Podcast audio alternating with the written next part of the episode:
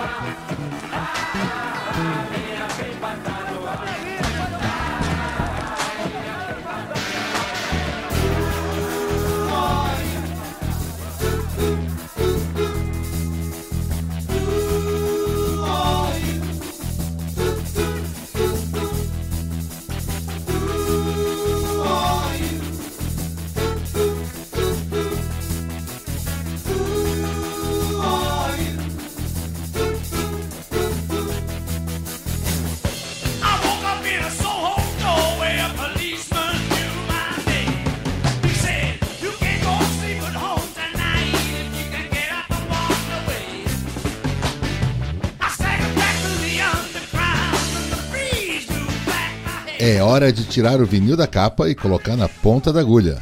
Você tá no Auto Radio Podcast e é dia de responder a pergunta Who are you?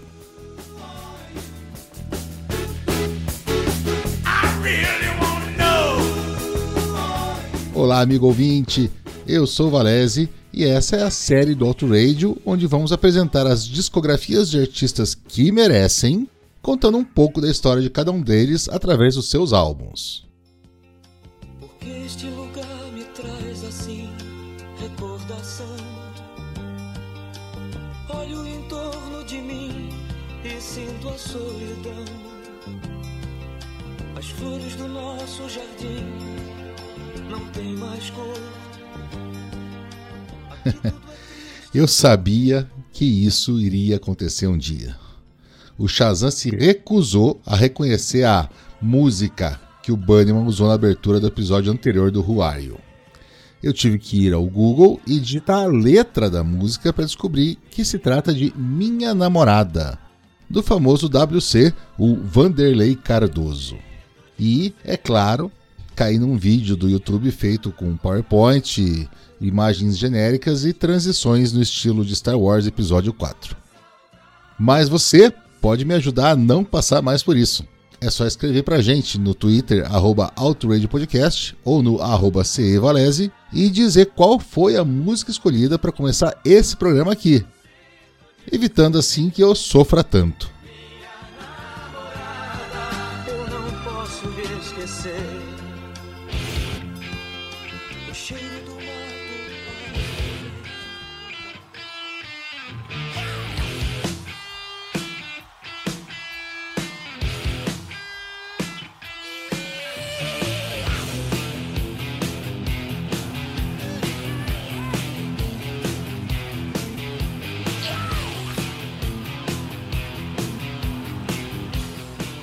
No 12 episódio sobre a história de CDC, a gente falou sobre The Razor's Edge, nascido junto com a década de 90 e trazendo uma cara nova na cozinha da banda, o baterista Chris Slade.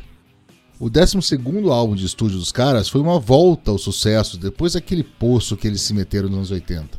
Em parte também pela produção de Bruce Fairbairn, que soube direcionar a energia dos irmãos Young de uma maneira que eles não estavam conseguindo fazer sozinhos. O nome de Bruce não era a única opção naquele momento. Antes mesmo da gravação daquele álbum, outro produtor de renome vinha dizendo para quem quisesse ouvir que adoraria gravar com esse ACDC. O nome dele era Rick Rubin e o seu trabalho era elogiado tanto pela galera do rap, depois ele produziu os Beast Boys e o Run DMC, quanto do rock, pelos trabalhos com Slayer e o The Cult. Inclusive, ele dizia em entrevistas que tentou ao máximo deixar o Cult soando como ACDC.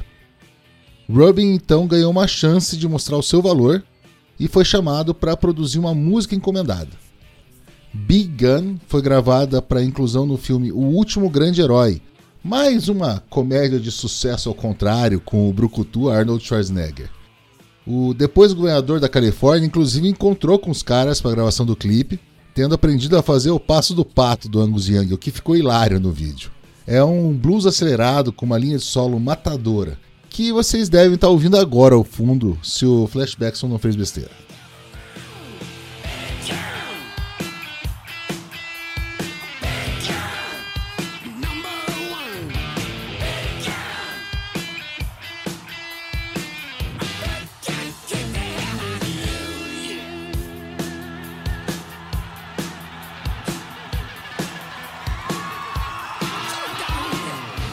O filme flopou, como, aliás, fizeram a maioria dos filmes com músicas do ACDC, mas quando Big Gun foi lançada em junho de 93, escalou vertiginosamente as paradas americanas, só parando quando encontrou o topo. Nessa época, em Londres, Angus, Malcolm e Slade já estavam entrando em estúdio para começar a compor para o novo álbum. Chamar o baterista para essa fase era novidade e acabou sendo uma puta sacanagem do ACDC. Acontece que o Malcolm não tirava da cabeça o último encontro que ele tinha tido com o Phil Rudd na Austrália e a proposta do antigo integrante para retornar. Ele acabou sendo chamado pelos irmãos para, nas palavras de Malcolm, ver se a chama ainda ardia. Quando eles tocaram junto de novo pela primeira vez em 11 anos, eles viam que labaredas subiam pela sala. E Rudd então estava de novo no ACDC. Só que ninguém queria avisar o Chris Slade, então eles cozinharam o galo por mais ou menos dois meses com dois bateristas, até o Chris ficar de saco cheio e pedir o boné, bastante chateado com o Ziang. Em outubro, sem anúncio oficial da troca, o ACDC entrou no Power Station Studios em Nova York para gravar um novo álbum. Do outro lado do vidro estava Rick Rubin, que desenvolveu uma amizade com Angus e foi chamado para a produção depois que o irmão mais novo convenceu Malcolm a utilizá-lo. Os dois, é Malcolm e Rick, eles queriam a mesma coisa: trazer a simplicidade aparente e a força do início do ACDC para o disco. Mas o atrito, que já era inevitável por não ser o produtor uma escolha do líder do grupo, piorou quando um déjà vu de For Those About to Rock aconteceu. O som da bateria não se acertava de jeito nenhum, e depois de 10 semanas e 50 horas de material gravado, todo mundo atravessou os Estados Unidos para trabalhar no Ocean Way Studios em Los Angeles, e isso já era início de 95. O clima que já não estava bom azedou de vez, porque Rubin declarou que o atraso tinha estragado a agenda dele. E ele precisou se dividir entre o ACDC e o Red Hot Chili Peppers, que estava gravando One Hot Minute na mesma cidade. O produtor com frequência só chegava no Ocean Way depois das quatro da tarde e pedia takes infinitos das músicas até achar o ponto certo. Depois de mais de cinco meses, uma eternidade para os padrões do grupo, finalmente o álbum estava terminado, assim como a história da banda com Rick Rubin. Em setembro de 1995 vinha ao mundo o 13º disco de estúdio da ACDC, Ball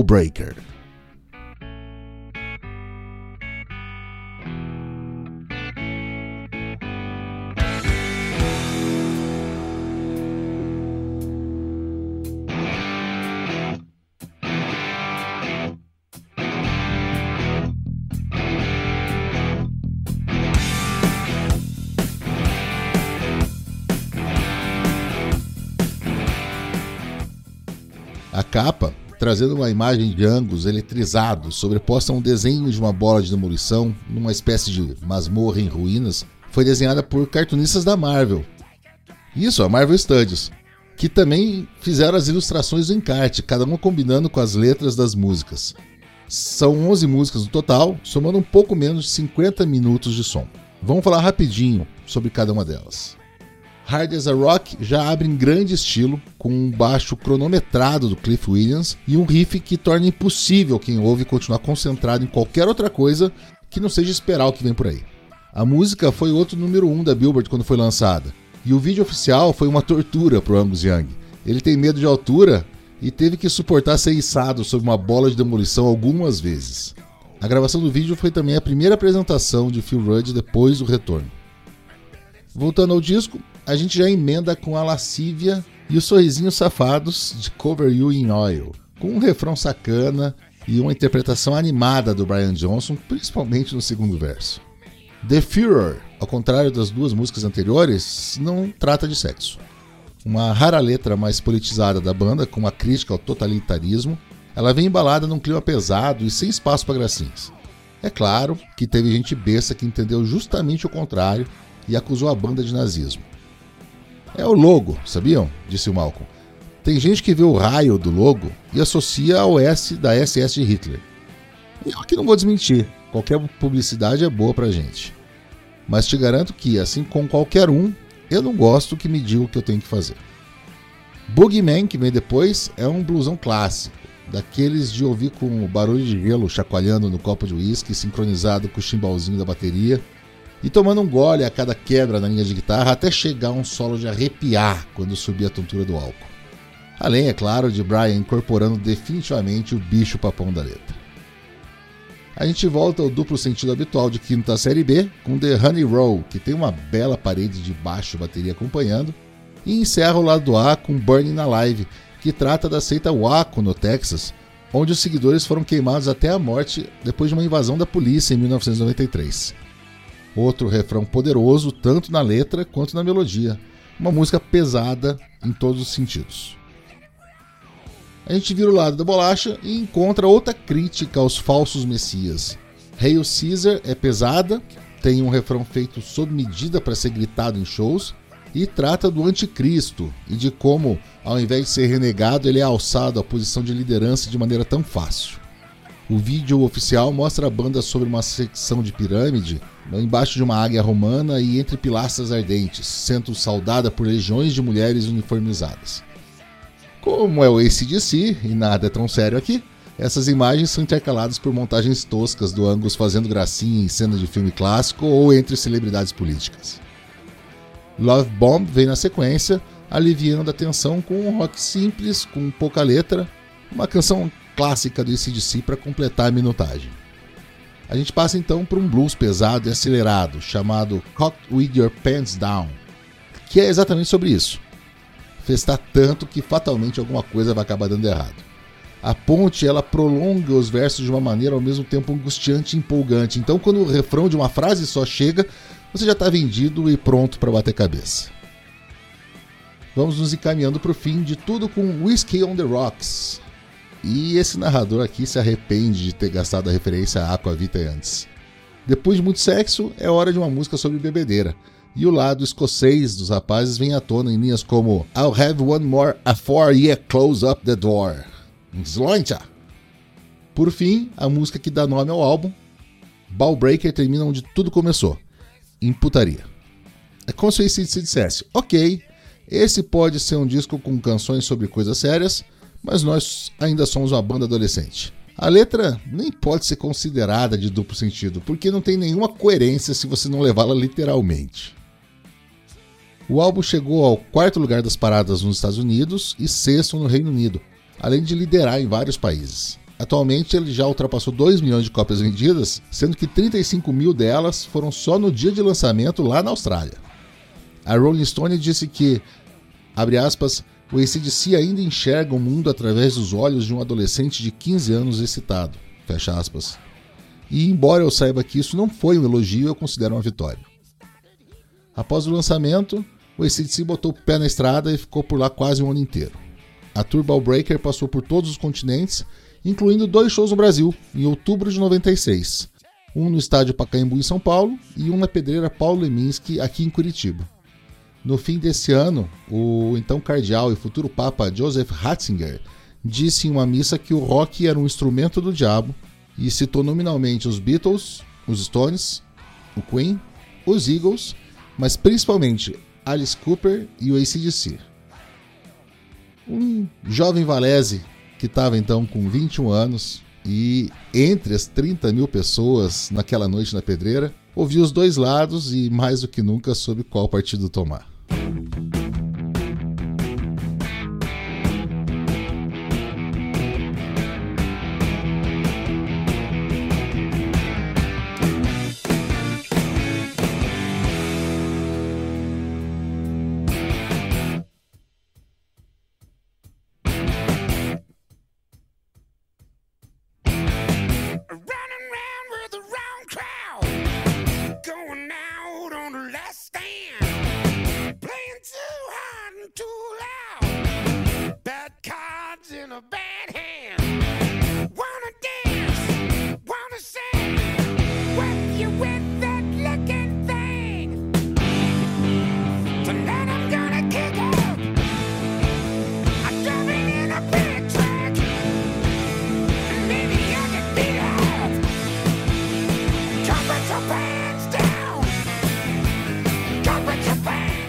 Esse é o Outrage Podcast, que está no www.outragepodcast.com.br, no Twitter e Instagram como arroba Podcast, e eu sou o Valese. Você me encontra no Twitter, arroba Cevalese, e escrevendo sobre nossa outra paixão, o automobilismo, no Boletim do Paddock. Ah, e também no grupo do Telegram do Outrage Podcast, onde você pode entrar como uma bola de demolição e ajudar na bagunça. Um grande abraço e até o próximo episódio.